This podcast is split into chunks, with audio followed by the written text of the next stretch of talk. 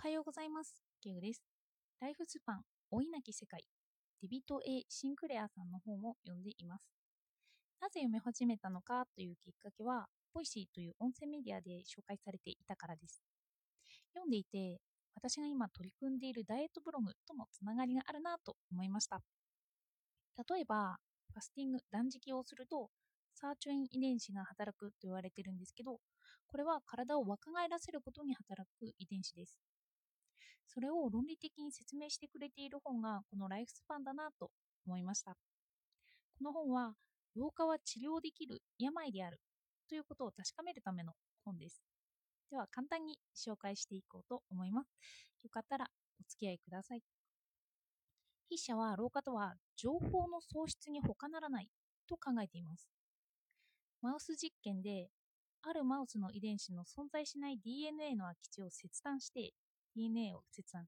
それをまた元通りにつなげさせたんですよ、他の遺伝子に。DNA が切断されていると思ったマウスの遺伝子は、それを修復しようとして、それぞれの元いた持ち場を離れます。それを修復するために遺伝子たちがそこに留まっているんですよね。それでその切断されている場所に留まった遺伝子は、元は他の髪とか皮膚とか免疫力だとか、そのようなところに働いていたものなんですよ。で、それが切断されているところに向かう。そうすると仕事を変えます。その結果、マウスは生後16ヶ月にもかかわらず、毛は白く少なくなり、背骨が曲がったり、目が濁ったというような老化現象が訪れたと述べていました。持ち場を離れることで老化現象を引き起こしちゃったんですよね。これが老化の仕組みだと言います。これには DNA とエピゲノムが関係するというので、エピゲノムって聞いてもちょっと分かりづらいですよね。比喩で紹介していきます。筆者は DNA とエピゲノムの関係をピアノに例えました。まず DNA をグランドピアノだと考えます。一つ一つの遺伝子が鍵盤に当たります。約2万個の鍵盤がある状態です。その DNA に対して、それを弾くピアニストがエピゲノムです。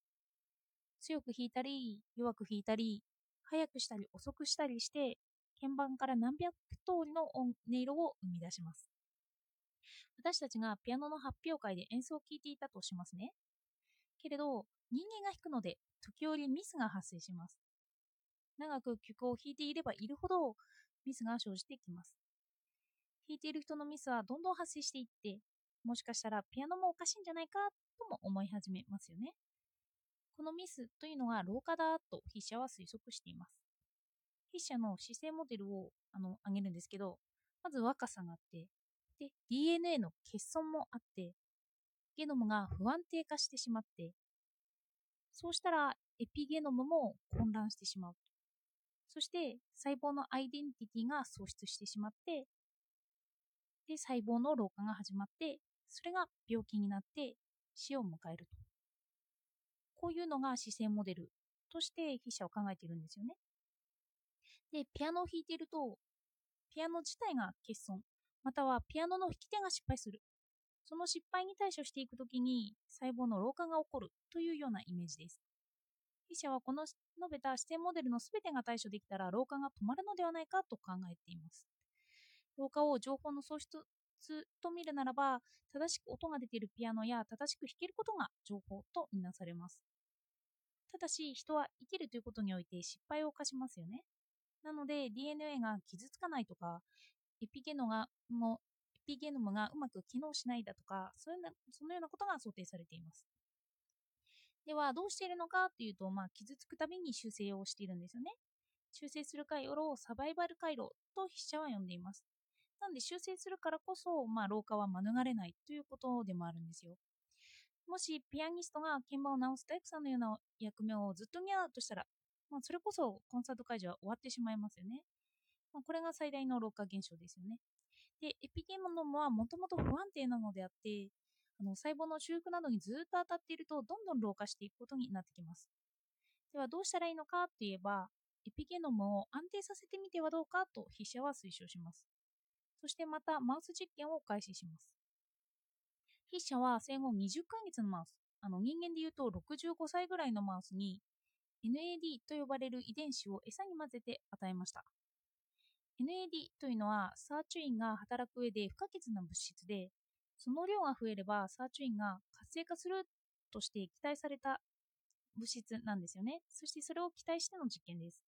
すると、年老いたマウスがいきなりランニングマシンを壊すぐらいの勢いで走り出したと言います。高齢なはずのマウスが若いマウスがやる以上の勢力を見せたんですよ。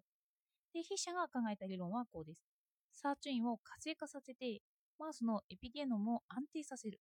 すると、エピゲノムは自らの仕事を行うようになるんですよ。で、ピアニストがピアノを弾くことに集中して素晴らしい曲を完成させるように、筆者はこれを受けて、ある方面の若返りは有効に働くのではないかと考え始めます。その、ちょっと元から辿っていきますね。原始生物を考えてみます。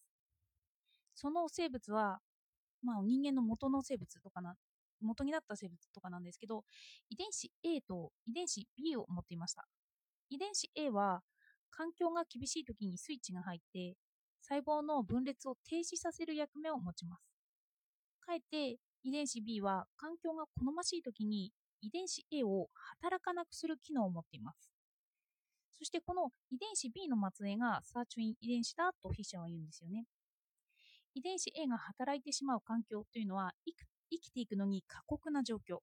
ここでは DNA が壊れている状態の時なんです。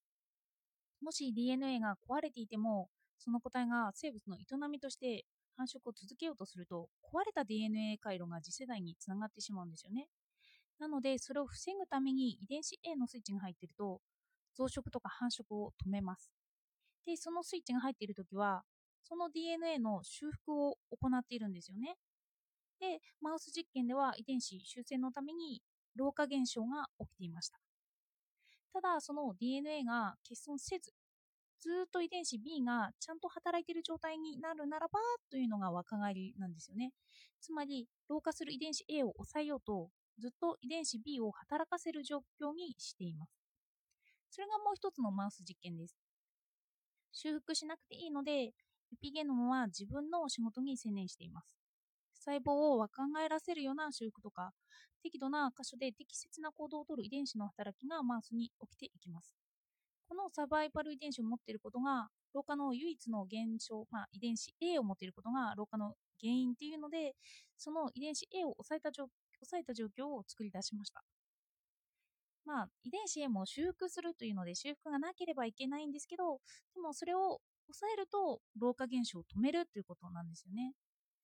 そして私がなぜダイエットと関係があるかと思ったのかは、ファスティングをするとサーチュインが働いて私たちが若返るという情報を聞いたからなんですよね。まあ、今が最適な環境であり、人が生きるための好条件だと知らせて、遺伝子 A を止める遺伝子 B、それがサーチュインなんですよね。ダイエットの記事と生命の不思議とがリンクしていきます。そして、ファスティングっていうのは体に対しての少しの負荷なんですよね。そうした時に、サーチュイン、あのー、遺伝子 A の動きを止める遺伝子 B が働くっていうのは面白いなと思いました。では、お聴きいただいてありがとうございました。